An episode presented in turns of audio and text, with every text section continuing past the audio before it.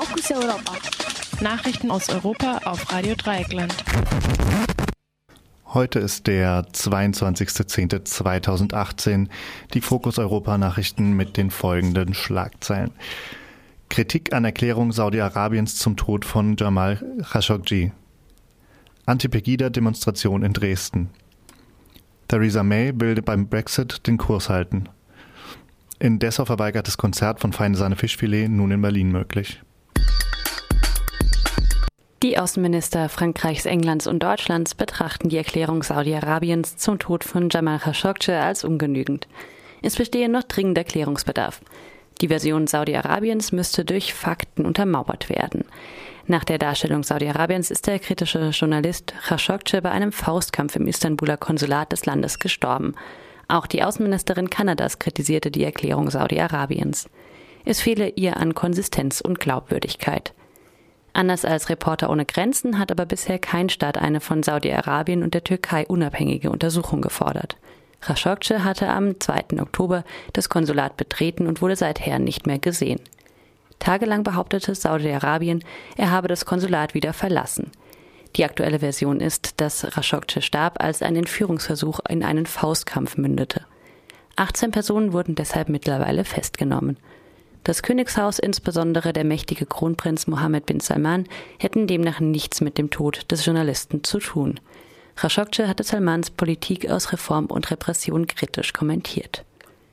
Mittlerweile hat sich der Außenminister Saudi-Arabiens Abel Juber in einem Interview mit dem, mit dem Fernsehsender Fox zu dem Fall geäußert. Er bezeichnete den Tod Khashoggis als gewaltigen Fehler und eine schreckliche Tragödie. Die Verantwortlichen würden zur Rechenschaft gezogen. Auf die heikle Frage, wo sich denn die Leiche Khashoggis befinde, sagte Joubert, dass Saudi-Arabien dies auch nicht wisse. Der türkische Staatspräsident Tayyip Erdogan hat für kommenden Dienstag wichtige Erklärungen zum Fall Khashoggi angekündigt. Die will er in einer Rede vor Parteimitgliedern bekannt geben, also wohl ohne Nachfragemöglichkeit. Von türkischen Sicherheitskreisen wurde gestreut, dass die Türkei Tonaufnahmen und sogar eine Videoaufzeichnung besitze, die die Folterung und den Tod Khashoggis im Istanbuler Konsulat beweisen.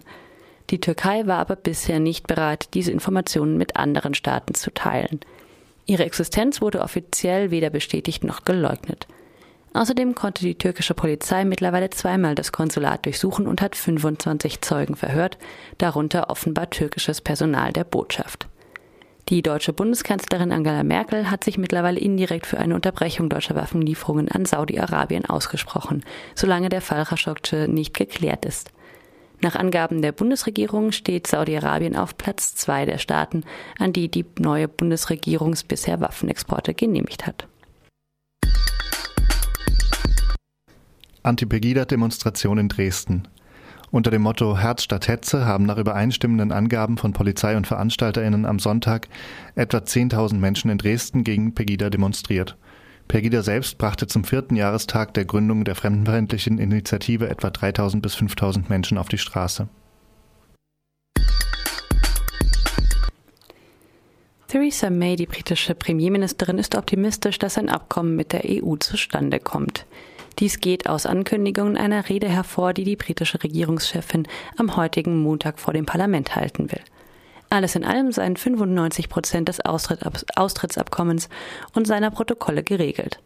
Eine Absage erteilte sie jedoch dem Vorschlag der EU, Nordirland im Binnenmarkt zu belassen und dafür eine Zollgrenze zwischen Nordirland und dem Rest des Vereinigten Königreiches zu errichten. Der EU-Unterhändler Michel Barnier hält es indessen für möglich, dass das gesamte Abkommen an dieser Frage scheitern wird. In ihren Ankündigungen ging May nicht auf die Forderung nach einem zweiten Referendum ein, für das am Samstag in London annähernd 700.000 Menschen demonstrierten. Berlins Kultursenator Klaus Lederer hat angeboten, ein in Dessau abgesagtes Konzert der Rostocker Band Feine Sahne Fischfilet im Bauhausarchiv in Berlin stattfinden zu lassen. Veranstalter in Dessau war das ZDF, das neben anderen Gruppen auch Feine Sahne Fischfilet eingeladen hatte. Die Band wendet sich explizit gegen Rechtsradikalismus. Die Bauhaus-Stiftung wurde wegen des Auftritts in Dessau von AfD, CDU und der lokalen Neonazi-Szene massiv unter Druck gesetzt. Das Bauhaus in Dessau verweigerte schließlich seine Räume für das Konzert und begründete dies mit Protesten von rechts und dass man nichts zum Austragungsort politischer Auseinandersetzungen werden wolle. Vorsitzender des Stiftungsrates ist der Chef der Staatskanzlei von Sachsen-Anhalt, Rainer Robra von der CDU.